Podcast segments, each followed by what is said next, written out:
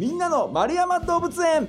さあこの番組は1951年の子どもの日に開園し多くの人に愛され続けている札幌市丸山動物園のポッドキャスト番組です。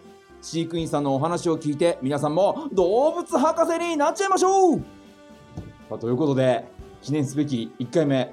えー、いろんな動物がいますけれどもね月替わりでいろんな動物についてお話伺っていくんですが今月の動物はズバリ北極熊さあ北極熊ねえー丸山動物園でも非常に人気の動物ですけれどもご紹介してくれるのは動物専門員の鳥居よしこさんです鳥居さんよろしくお願いしますよろしくお願いします。お願いしまです。すさあ鳥居さん鳥居さんは飼育員さんになってどれくらいなんですか？えっと一年目で今年の4月から入ってえっと北極熊担当してます。わじゃあ初めての担当が北極熊あ、そうです。あらそうですかはい。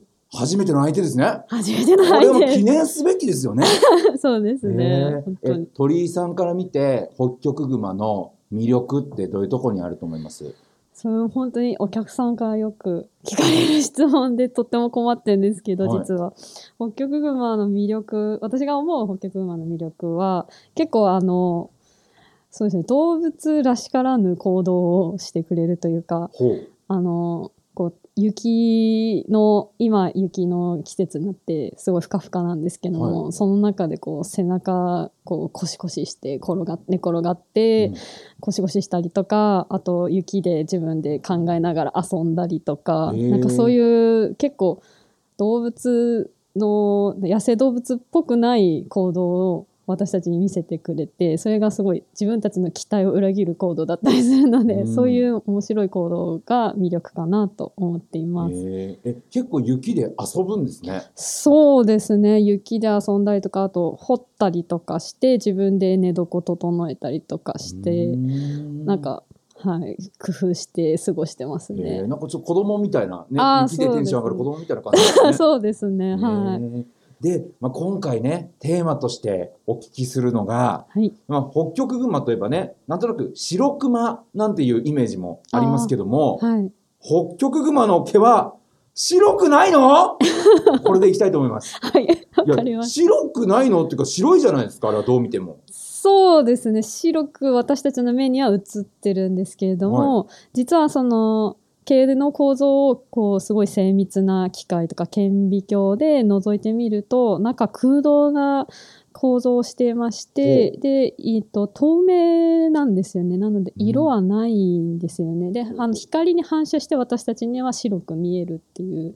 なのでまあ白白くはないっていうのが正解ですね。へはい空洞になってるんですか？毛が。そうですね。空洞になっていてその中に空気がたまるのであのと保温効果になるんですね。でうん。北極熊すごい寒い地域に暮らしてて北極圏っていうところに暮らしてるんですけれども、はい。そこはマイナス40度とかになる結構寒い地域なので、あのそういった毛の構造をこう、えー、となんか空洞の構造にすることによってよりこう空気あったかい空気を逃がさないようなあの作りになっています。はうーんえでもこう水の中とかにも行ったりするじゃないですか。はい。それでもあったかいもんなんですか？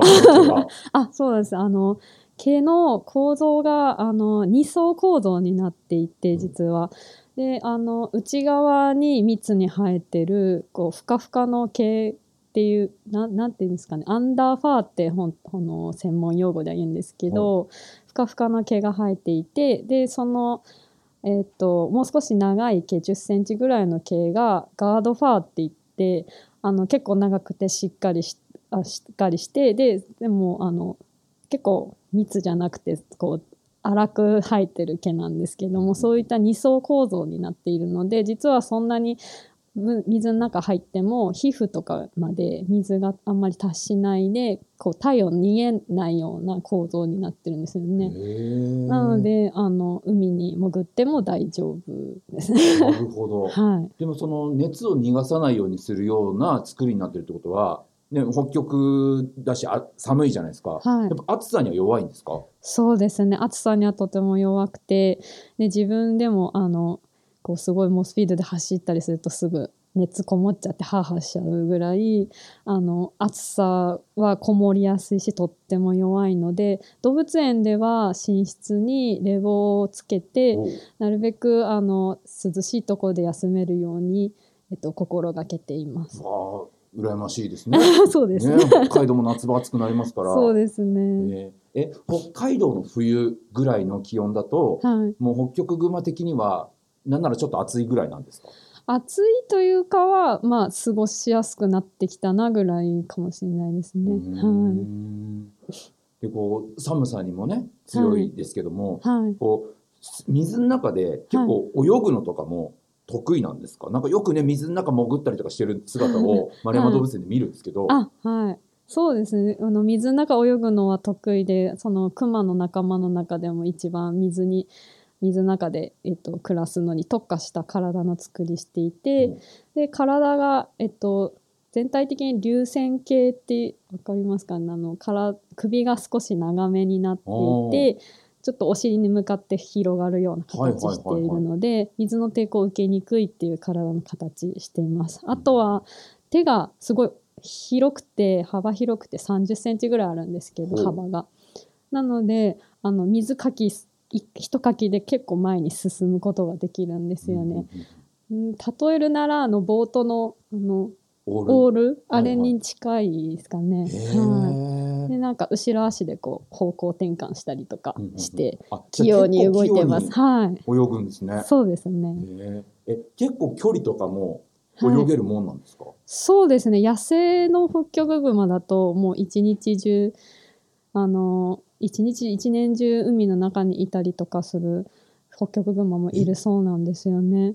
なのであの結構水の中で長い距離というか、まあ、水の中で泳ぐこ長く泳ぐことはできるへーえどうして水の中で泳げるようになるんですかね？なんかそのね陸上はい、で十分だったりするじゃないですか、強いし。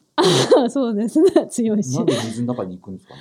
そうですね。あの、実はアザラシを取るときって、あの、氷の、メインは海氷の上で、あの、陸地で休んでるアザラシを、こう、こっそりね、えっと、後ろからバッて追いかけて取るっていうスタイルを多く取るんですけど、実はみ水中からでもアザラシ取ることができて、うん。まあ、すあとは、えっと、海氷、北極圏の海氷とかって、まだ、あの、地続きじゃない時期でも、あの、北の方に移動したりするんですけど、そういった時にこう、海の中潜って、あの、泳いで次の、あの、氷の塊に行ったりとか、そういうこともできるので、移動距離が広がるんですよね、泳げると。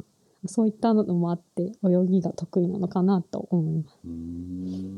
こうあれなんですか縄張りみたいので同じエリアにいるっていうよりは結構いろんなところを野生では移動して歩いてるものなんですか？そうですね北極熊は割と移動しているは移動距離がすごく広い動物種になりますね。はい、しかもす北極圏ってすっごい広いエリアに今世界では2万6,000頭いるって言われていて、実はあの北海道のヒグマの頭数北海道にいるヒグマの頭数とそんなに変わらない頭数があの北極圏っていうただ広い環境にいらいるんですよね。うんそうするとこうなかなか個体同士出会えないのでそうやって移動をたくさんしていかないとこう繁殖相手とかっていうのに出会えなくなるのでまあそうですね。移動距離はすごく広いかなっていう思います。あんまり群れで行動するとかじゃないんですね。あそうですね。クマはだいたい一人で過ごしてます。一人で？はい。寂しくないですか？まあそれが彼らのスタイルなのえで、ー。え丸山動物園でも一頭一頭ずつなんですか？そうですね。はい今は一頭ずつで暮らしています。じゃあ本当にちょっと野生に近い形で見ることができるよと。そうですいうことなねんですね。はい。うん。さあということでね、えー今日は第1回ということで丸山動物園の人気者北極熊についてご紹介いただきましたけれどもまだまだまだまだね北極熊魅力秘密たくさんあるわけですよね。あはいありますそうなんですということでまた次回以降にね、えーお聞きしていこうかなと思います。え丸山動物園のホームページでは日々の動物の様子やイベント情報も紹介しています。ぜひチェックしてみてください。